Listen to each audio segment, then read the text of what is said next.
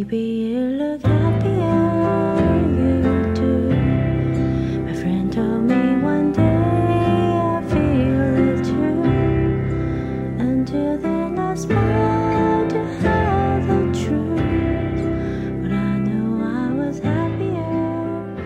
听众朋友，大家好，欢迎回到为你点歌，我是海苔熊。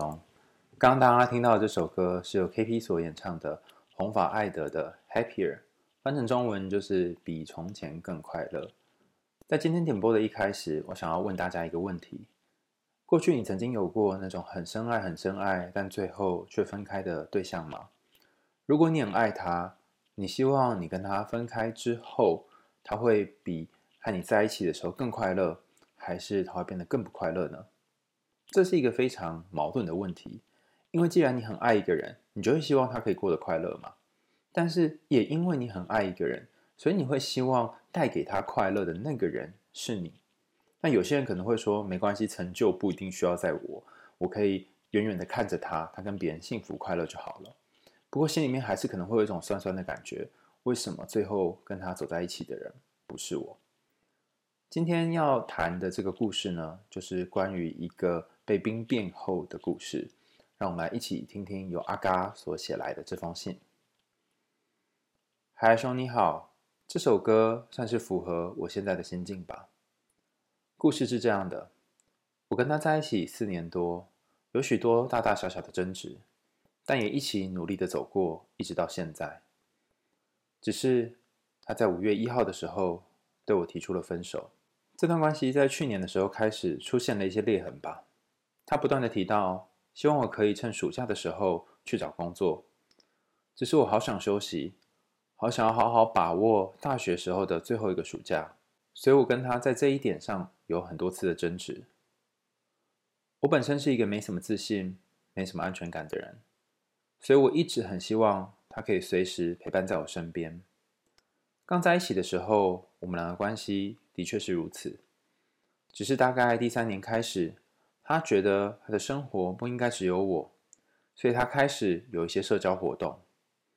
他交了一群新的朋友，会跟大家一起打麻将的朋友，而且是一群男性朋友。他下班之后，常常回到家，还没来得及跟我吃顿饭，就离开了。所以当时的我也因此与他有很多次的争执。后来，我觉得我应该尝试融入他的朋友圈，所以我也开始跟着他去打麻将、唱歌、爬山等等的活动。最后，我也的确交到了新的朋友。我以为我们之间的危机就到这边解除了，我已经试着去解决自己内心的矛盾了。但是他工作的地方出现了一个学弟，那个学弟也住在我们同居的租屋处附近。所以他有时候自己懒得去上班，就会请学弟载他上下班。那时候的我虽然有一些不满，但我也理解，毕竟他上班的地方真的有点远，并且他在下班之后也会跟我吃个饭、逛个街、买个东西等等，所以我并没有跟他反映这个问题。现在想起来，我应该在出现这个情绪的时候就及时反应了，而我的不安全感。在我去当兵的时候，彻底爆发了。原本他下班之后会跟我一起从事的活动，后来都变成学弟在做了。学弟陪他一起吃饭，陪他逛街，陪他买东西。我开始变得疑神疑鬼，开始变得歇斯底里。我没有选择跟他沟通，反而是选择了自私的行为。我偷看他的手机，而我们也因为这样有了许多的争执。一直到四月二十四号，我们最后一次的争执，也是关于这个问题。而在我还没有解决完问题的时候，我就得回部队了，所以我还没有来得及跟他解释一切，还没有来得及跟他解释我所有的不安。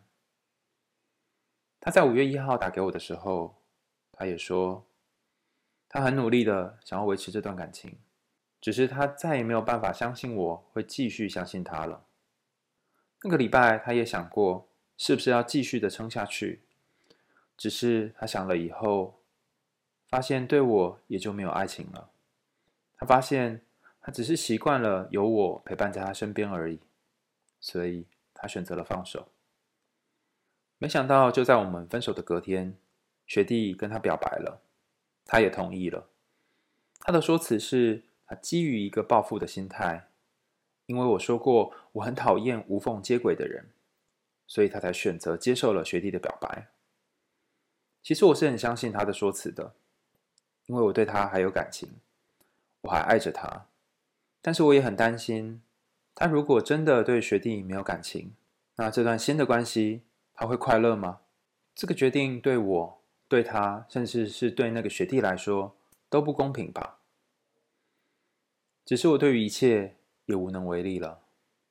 我没有好好的珍惜他，我在这段感情里伤害了他非常多，所以他累了，他想要离开了，所以我尊重，我也选择离开。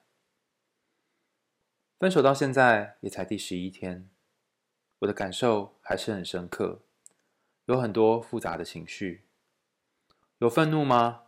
有吧，但不是很多。有难过吗？真的很难过。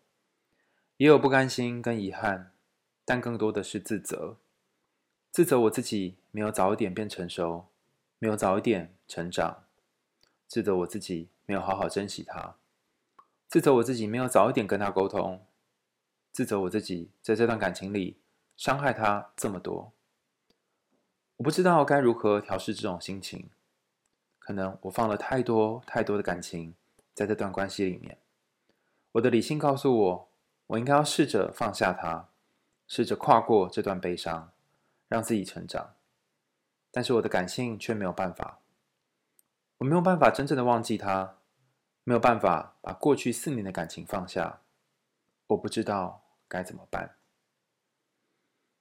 这是阿嘎在五月十一号早上九点多的时候的来信。那我看这封信的时候，尤其他最后阿嘎谈到他好希望可以放下这段关系，放下这个感情，可是却没办法的时候，我有一种感觉，就是悲伤或者是失落是一种很特别的情绪。当你没有真正进入伤心的国度，没有在这个失落里面好好的和自己的感觉相处。那你是没有机会从这个伤心里面离开的。如果你总是在伤心的边缘徘徊，然后一直想着我要走，我要走，不要困在里面，反而那个伤心会像是用绳子一样把你绑住，然后绑在那个边缘，你永远也无法离开这个伤心。具体来说，你要怎么让自己沉浸在这个伤心里面，好好去体验伤心呢？那之前有谈过很多方法，可能透过写日记，或是跟其他人聊聊天等等。那今天想跟大家分享另外一个方法，就是你可以去想象过去发生的那些事情，然后给自己一段伤心的时光。比方说，我觉得阿嘎做的很好的，就是你一边在听这首歌，一边怀念起跟他的种种，甚至你可能想到和他一起相处的那些日常，过往你们一起经历过的美好时光。光是在想这些的时候，甚至你想到以后两个人或许没有以后的时候，我相信你就有许多的情绪一起涌上来，就像在你信里面写的一样，不论是自责、难过，或者是觉得有点后悔等等。这整个过程可能会需要几个月或者是几周的时间，你要给他这个时间，否则如果你一心的想要从这个悲伤里面逃脱出来的话，你会发现，哎，好像一直被绊住。那如果你愿意给自己多一点时间，这个时间会慢慢酿造出属于你自己的部分。我这里用“酿造”这个词呢，是因为前阵子我朋友开了一堂美酒酿造课，那我们就一群人去啊，带着青色的梅子，青天白日那个青哈，青色的梅子，然后带着酒啊，带着糖等等，拿那种装糖果的玻璃罐，然后把刚刚的原料都丢进去。那一开始呢，你会发现那个梅子本来很大一颗，然后很饱满。慢慢隔了几个月之后，它就表面慢慢慢慢凹下去，变得有点干涩。啊，这个干涩的东西呢，把里面的汁都榨出来，啊，变成了甜美的美酒。那我我们那时候上课的时候，我就问我朋友说：“哎，这个要多久啊？”他说：“可能要半年到一年才可以喝。”我想：“啊，要等这么久？”他说：“对啊，因为需要有时间来发酵。”那我觉得浸泡在失恋当中这件事情也是一样的。如果希望这段感情能够像酿酒一样酿出一些新的东西，你大概很难期待自己立刻就可以从悲伤当中出来。你需要给他一点时间。那接下来要问的问题就是在酿造的时间当中发生了什么事情？其实，在阿嘎的信件一开始就有谈到，自己其实是一个没什么自信、没什么安全感的人，所以和对方在一起的时候，那个陪伴的感觉其实蛮好的。这边先跟大家补充一个概念哦，如果你是那种和自己相处起来会觉得不喜欢自己，然后有很多内在声音的人，当你身边有其他人可以分散你的注意力，有其他人可以陪你的时候，其实你会感觉比较好一点，因为你就不会再把目光集中在你内心的部分，你会有一点心力去看身边的人，然后跟其他这些人互动。所以解决焦虑的一个很有效的方法是找人陪你。但陪伴这件事其实是一支两面刃。如果你每一次觉得孤单、寂寞、焦虑的时候，都需要有人陪你，那这个陪伴就会产生几个状况。第一个是没有人可以真正永远陪伴任何人。那个过去本来曾经愿意陪伴你的人，或许花了一些时间之后，就觉得哦，你好无聊哦，在你身边好像都是做一样的事情，好像我想要去找找看有没有一些新的乐子。在阿嘎的故事当中，女友就是去找其他乐子了，找人打麻将，然后找人去做其他的事情，然后学弟也趁这个时候趁虚而入。那另外一个依赖对方可能产生的缺点是，你就没有机会学习和自己相处，甚至你会时时把对方正在做什么放在自己身上。那个眼睛都会是看到对方在干嘛，对方在干嘛，对方回讯息给谁，然后对方怎么了。其实我们在感情一开始的时候，真的很容易这样，脑袋里面通通都是对方，都没有自己，这是很正常的，因为你的焦点会在他身上。但随着两个人慢慢的相处，有些时候你就会开始把注意力拉回自己身上，然后做自己想做的事情，然后往未来的一些规划迈进。当他把目光放到自己身上，然后开始为自己人生做规划。但是你却仍然看着对方，然后还想着每天要腻在一起的时候，那两个人可能对于未来的期待就不一样。这也是为什么阿嘎在后面就谈到说：“哦，后来我就发现啊，我很后悔啊，那时候怎么没有好好努力啊，怎么错失了这些良机。”但我想要跟阿嘎分享的就是，其实很多时候哦，不是你做错什么，或者是对方做错什么。这个错过本身，包含你错过他要努力，他叫你努力的时候，或是你错过那时候，呃，那段暑假的时间，你本来应该要去找工作，可是你错过了。这件事情并不一定是你的错，只是两个人对于关系的期待不一样而已。你想要休息这件事对你来讲也很重要，他希望你去工作，或是他希望你们两个人有某种未来的规划，对他来讲也很重要。只是两个人在这件事情上面没有达到某种平衡点而已。阿嘎在信里面也谈到说啊，我觉得我好像没有很成熟，我应该早点长大。但我想要跟阿嘎说，长大这件事情蛮少是发生在风平浪静的时候。我昨天看到了一个贴文，后来转到我的 IG 线动上面。那贴文在说，人在什么时候长大的速度最快呢？第一个是脱离父母掌控、脱离父母经济支援的时候，因为你得自给自足。第二个是。发生一些人生的挫折的时候，第三个是你发现好像没有人可以依靠的时候，然后第四个是你开始意识到自己有些问题的时候。那你有发现上面这四个其实多多少少都牵涉到你自己在做自我反省的这个过程。但如果你每天都风平浪静，其实不太会有什么反省啊。所以套一句大家经常说的话，就是成长跟学习是痛苦的，但是在这个痛苦当中，你有机会变成一个不一样的人。这边我想跟大家分享一个我早上听旭雅老师的课程当中听到的一个故事。这个故事叫做《父与子》，它来自于荣格的《红书》里面的某个章节。如果有兴趣的伙伴，可以到舒适圈哈，书是书本的书，适是适合的适，舒适圈这个粉丝团里面去询问相关的课程。那我想要简单讲一点点这个故事哈。故事描述有一个国王，常年生不出小孩。然后皇后也生不出来，他也生不出来，反正总之就是一个很惨的样子。然后后来他就去找了巫婆，请巫婆来帮忙。那巫婆跟他做了一些指示之后，他就在地底下挖出了一个小孩。那这个小孩长得很快哦，后来就长大成为王子。但是王子想要夺他的王位，他说：“我现在长大了，你把你的王位给我。”那国王又觉得啊，正好吗？我不想要你抢我的王位，我还想要当国王，所以他又咚咚咚跑去求女巫。然后女巫说：“好啊，那你既然不想要。”你的儿子继承你的王位，那不然就这样吧，你就想办法把你儿子弄死好了。他反正又施了一些魔法，然后儿子又挂了。他后来这个国王，他虽然发现儿子挂了，没有人跟他抢王位了，可他内心又觉得很矛盾、很忧郁，所以他又再去跑去找巫婆，说：“巫婆，巫婆，我就心情还是很差。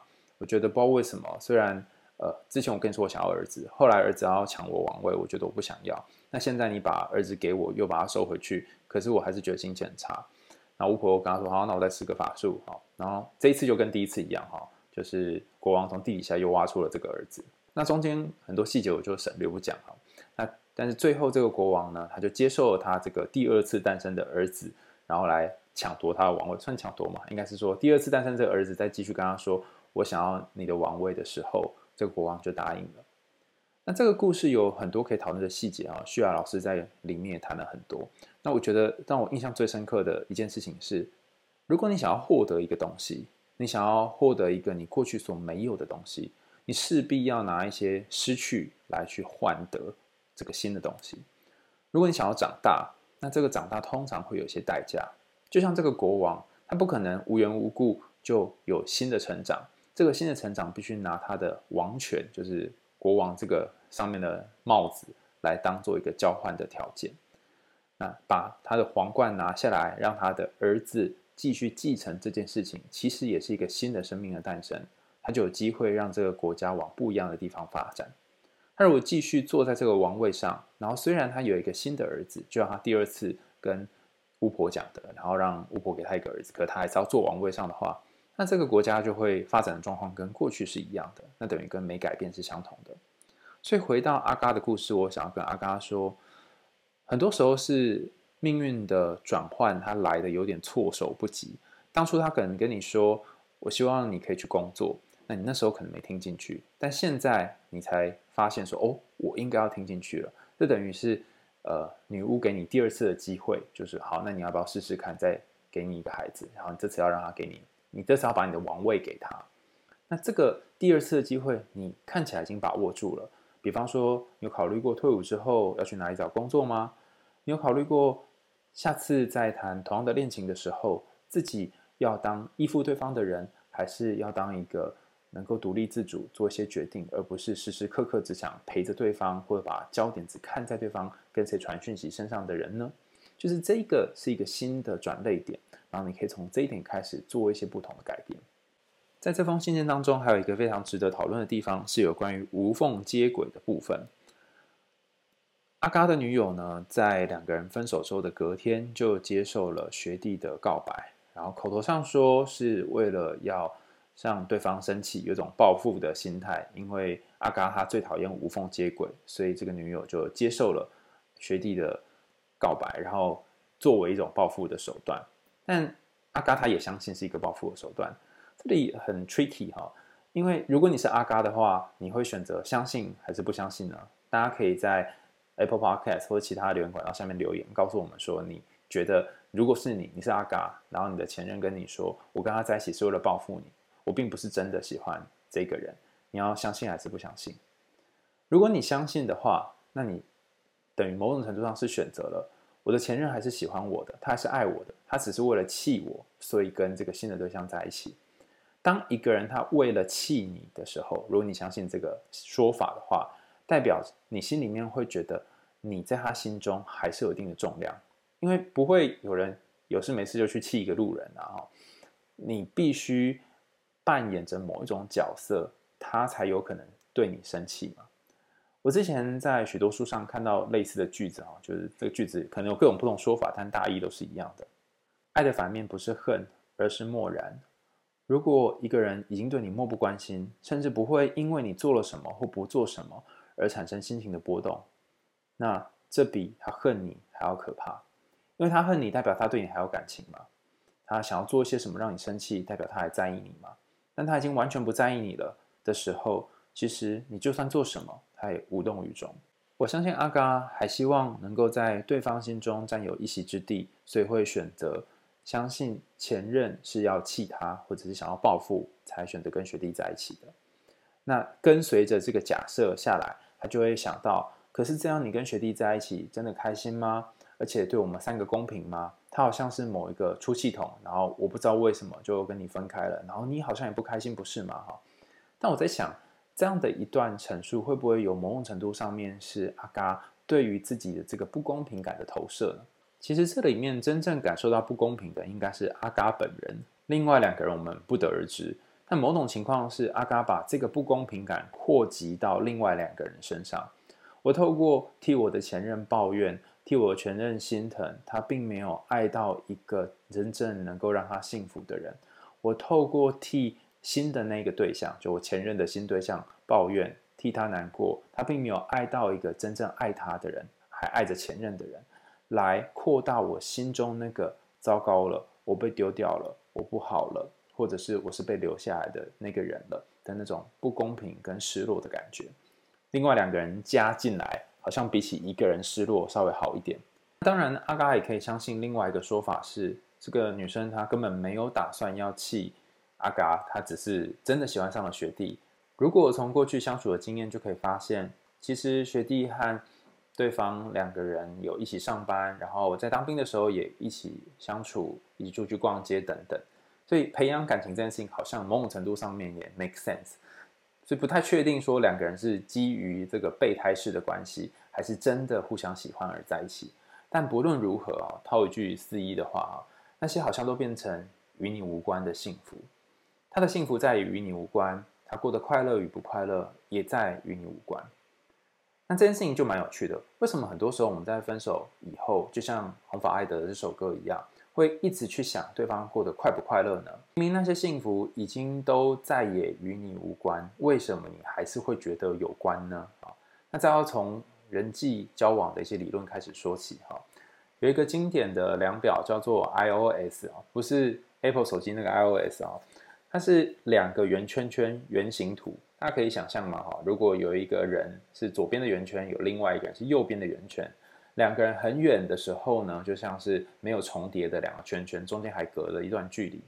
开始认识之后呢，可能这两个圈圈会擦边哈，就是左边的圈圈跟右边的圈圈两个的边缘呢有碰到，然后再来可能慢慢会相交，然后再来慢慢慢慢慢慢。会变得有一个人跟另外一个人重叠的部分越来越多。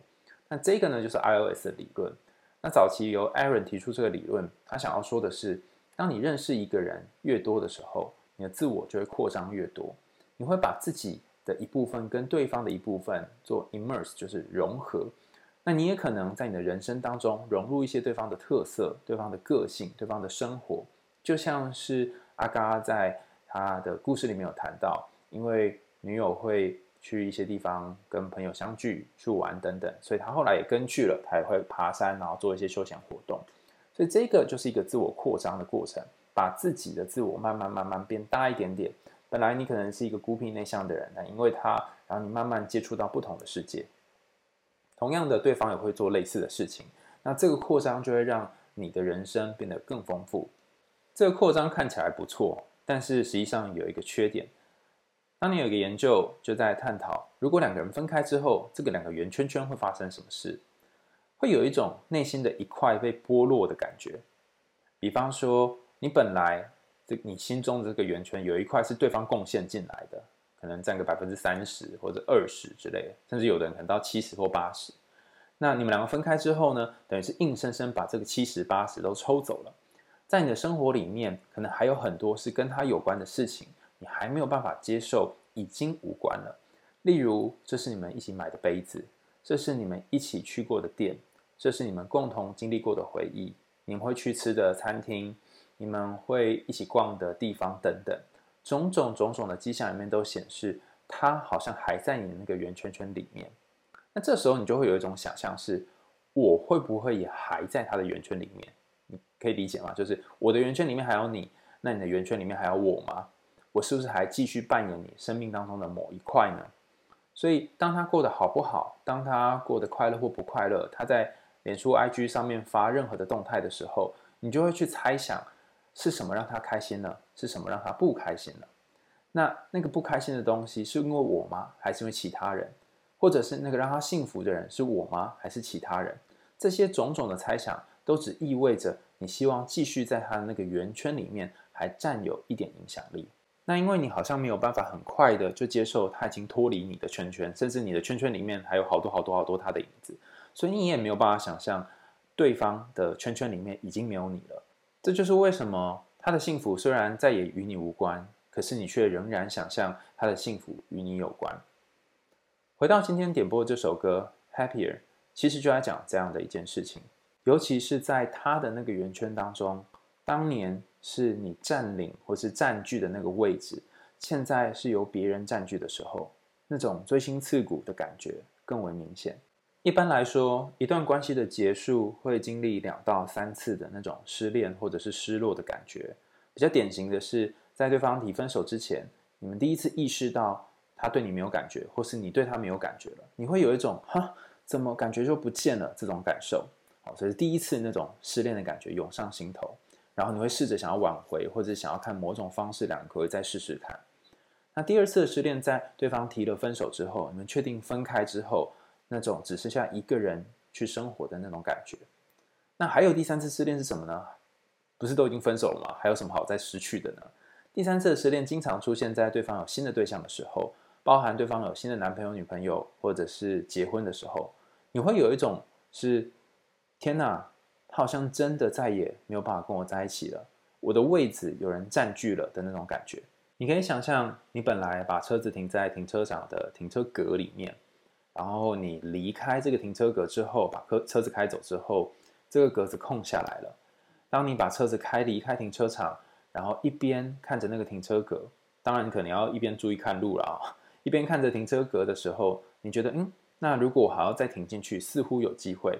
但此时呢，有另外一台车进来，然后把你原本停的那个格子停走了。这大概就是第三次失恋的那种感觉。红发艾德的这首歌里面谈到了一段，我觉得就像是在讲停车格被停走这种感觉。他说：“Only a month we've been apart，我们分开也不过一个月。You look happier，你却看起来比从前快乐许多。So you walk inside a bar，刚才看你踏进酒吧。He said something to make you laugh，他说一些话让你开怀大笑。I saw that both your smile were twice as wide as ours，就是。”我看到你那个开心的笑容，比我们在一起的时候快乐很多。接着就是副歌，Yeah, you look happier, you do。是啊，你看起来真的比从前快乐，真的。这个真的哦，内心有一种该是感叹呢、欣慰呢，还是酸酸的感觉呢？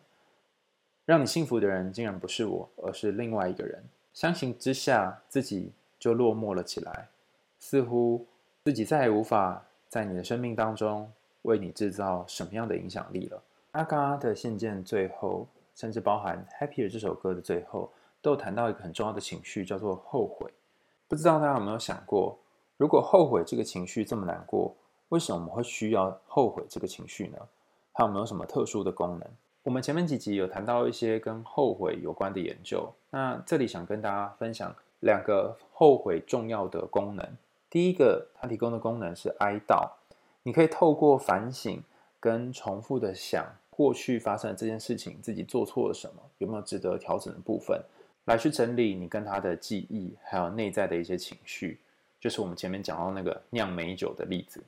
那另外一个功能是在后悔的过程当中，你也可以做出一些对于未来导向的调整和改变。你可能可以想，下次在面临同样的状况的时候，你要怎么安顿自己的安全感。不要去查对方的手机，给彼此信任等等，所以这也是后悔的另外一个功能。所以，与其说后悔让人家很不舒服，不如说在这次的后悔之后，你有机会可以变成一个跟以往所不一样的人。你有机会可以像那个老国王一样，终于安然的把自己的王位交给他的儿子，退位，然后把权力交出去。那要怎么样真正退位？怎么样真正把权力交出去呢？其实就是接受自己再也不能够用任何方式去影响到前任这件事。你把你在脑袋中想象的你占据他圆圈圈当中的那个位置拿走，你开始发现，我好像不一定能够影响到他了。他好像有他新的人生了。不论他跟他在一起是为了气我，还是他真的喜欢他，好像都不是跟我有关了。当你试着去接受这件事情的时候，你某种程度上面是把那个权力放下了。那这个放下并不是为了他，而是为了让你的王国可以继续生存。当有新的王子继任，新的你才有机会可以诞生。今天为你点歌，我们谈到的虽然是无缝接轨、兵变，好像似乎是很常见的故事。可是也透过这次的点歌，我想要邀请大家去想想，自己最近的人生当中有没有什么东西正在失去呢？或者是有没有什么东西你正舍不得失去呢？舍不得放手呢？这个舍不得是你想要抓住什么呢？那你真的有把那个东西抓住吗？还是你越抓越紧，你就越容易原地踏步呢？关于上面的这段问题，如果你有任何的想法，欢迎你在留言的地方写下你的感觉，然后我们会在下次节目有机会跟大家分享你写下的内容。也欢迎大家继续给我们五星好评，甚至赞助我跟 KP 的喉糖哦。最后，让我们一起来，听听由 KP 所演唱的这首红发埃德的 Happy。我们为你点歌，下次见喽，拜拜。Walking down 29th and Park,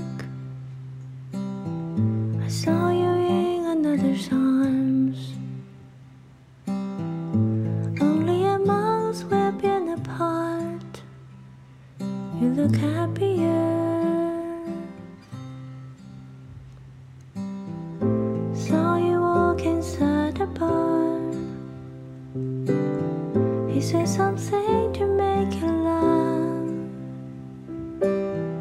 I saw that blue smile were twice as wide as ours. Yeah, you look happier. You do.